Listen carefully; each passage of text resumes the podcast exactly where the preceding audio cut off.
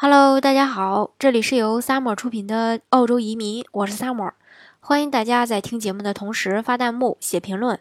想了解更多移民资讯，请添加微信幺八五幺九六六零零五幺，或关注微信公众号“老移民 Summer”，关注国内外最专业的移民交流平台，一起交流移民路上遇到的各种疑难问题，让移民无后顾之忧。今天呢，给大家分享的内容呢是。澳洲宣布收紧入籍要求，且宜且珍惜。今天早上的时候呢，澳洲的总理就宣布了澳洲全面收紧入籍的一个标准。嗯，然而就在前天的时候呢，澳洲的这个总理呢，也是总理啊，应该是刚刚的来宣布废除四五七的工作签证。所以说呀，还是那句老话，移民呢还得要趁早，因为毕竟全球各国的一个移民政策，其实目前都不是很乐观，都是在处在一个收紧的这么一个呃政策下。有可能说要等到自己觉得万事都具备了再来移民的时候，我估计可能一不小心呢，就会在这个政策之外了，就移不了民了。所以移民要趁早。那么刚才在开头我也说过，说这个澳洲的总理已经宣布了，澳洲要全面的收紧入籍的一个标准。那么具体的是怎样的一个标准呢？然后接下来呢，就给大家说一下，未来入籍这个 PR 的话呢，必须要通过多项的一个严格的考核之后，才可以才有可能入籍。那么具体的。包括哪些项目呢？首先呢，就是说申请人必须要参加英语测试，如果是不达标的话，那肯定是入不了籍的。还有一点就是说，在获得澳洲永居签证后，必须要等待四年才可以申请入籍，因为之前的话是一年，等待一年就可以。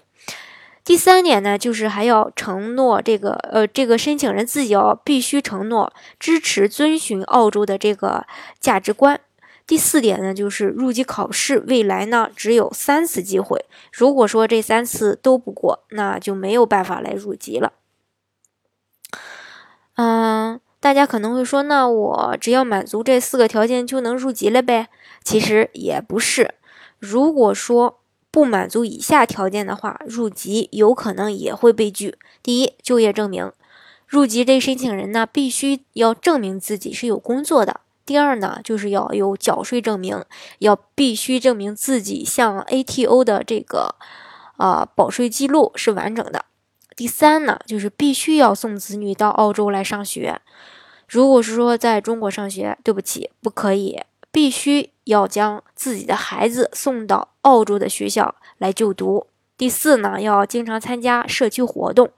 如果申请人证明不了自己曾经参加过社区的活动，那么对不起，也不能入籍。